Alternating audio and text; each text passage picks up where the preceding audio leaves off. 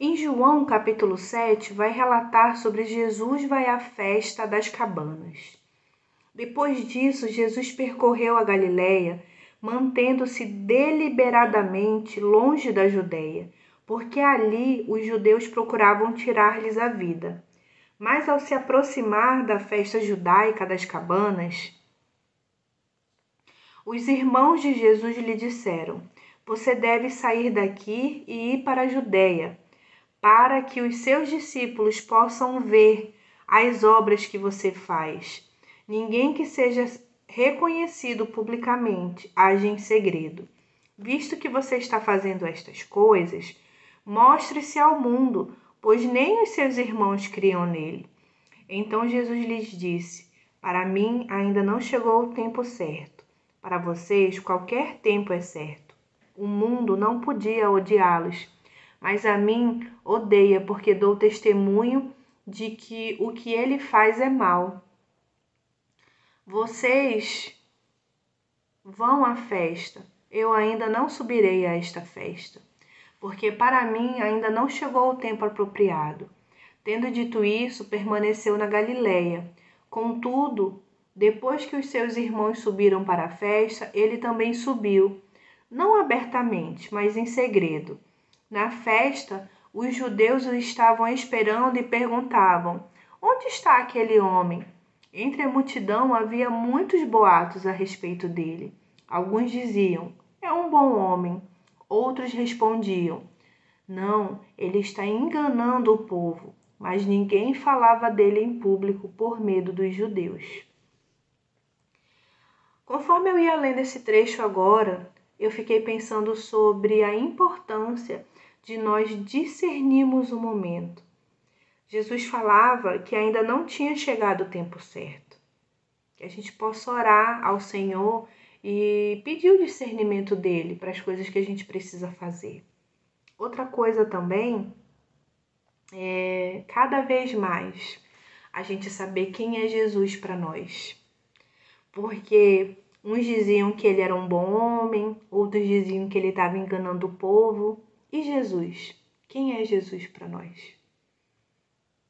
A gente precisa refletir sobre isso e ter as nossas certezas, as nossas convicções baseadas na palavra de Deus, que é o nosso manual de vida, e cada vez mais ter a convicção de, da importância que Cristo tem na nossa vida.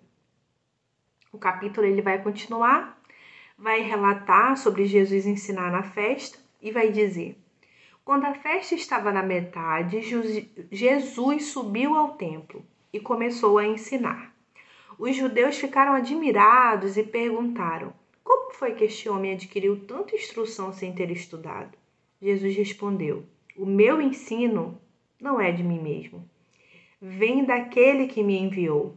Se alguém decidir fazer a vontade de Deus, descobrirá se o meu ensino vem de Deus ou se eu falo por mim mesmo. Nossa, que versículo importante, né? Se alguém decidir fazer a vontade de Deus, que nós possamos a cada dia escolher a boa parte, a cada dia escolher fazer a vontade de Deus, que nós possamos experimentar da boa, perfeita e agradável vontade de Deus sobre as nossas vidas sobre a nossa casa, sobre a nossa família. E aí que fala: descobrirá se o meu ensino vem de Deus ou se eu falo por mim mesmo. Esse descobrirá, eu já penso em a gente romper barreiras, eu já penso em a gente é, evoluir na nossa caminhada cristã. E aí é que fala: aquele que fala por mim mesmo busca a sua própria glória que nós não sejamos um povo que busque a nossa própria glória, mas aquele que busca a glória de quem o enviou, este é verdadeiro. Não há nada de falso a seu respeito. Moisés não deu a lei a vocês, no entanto, nenhum de vocês lhes obedece. Por que vocês procuram matar-me? Nossa, aqui o negócio já evoluiu, né? Já estão querendo matar Jesus. Você está endemoniado, respondeu a multidão. Quem está procurando matá-lo? Jesus lhe disse: Fiz um milagre e vocês todos estão admirados. No entanto, porque Moisés deu a vocês a circuncisão, embora na verdade ele não tenha vindo de Moisés, mas dos patriarcas, vocês circuncidam no sábado.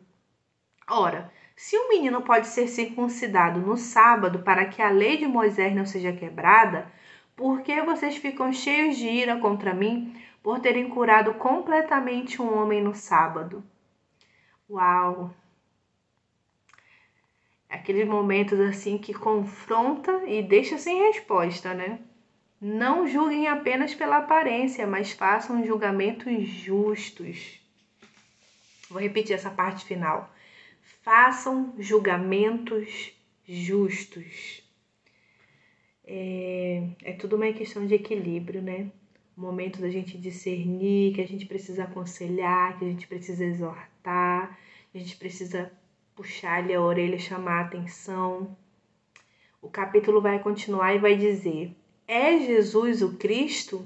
E então alguns habitantes de Jerusalém começaram a perguntar: Não é este homem que estão procurando matar? Aqui está ele, falando publicamente, e não lhe dizem uma palavra. Será que as autoridades chegaram à conclusão de que ele é realmente o Cristo?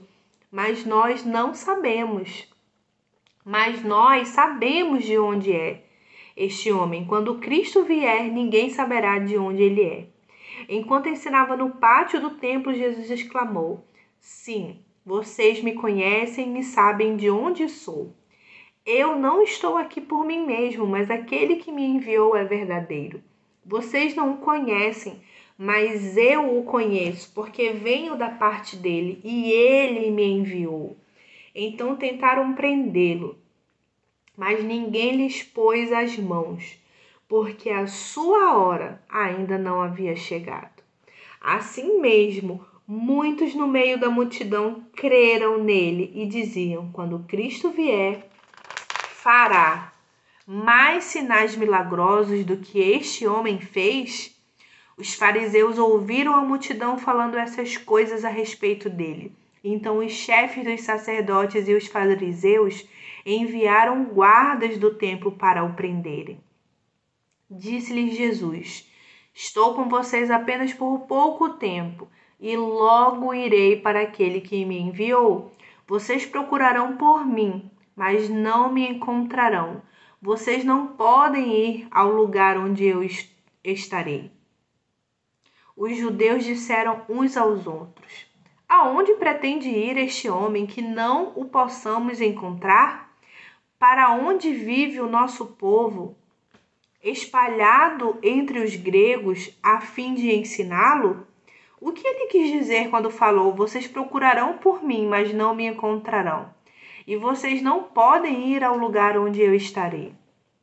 No último e mais importante dia da festa, Jesus levantou-se e disse em alta voz: se alguém tem sede, venha a mim e beba.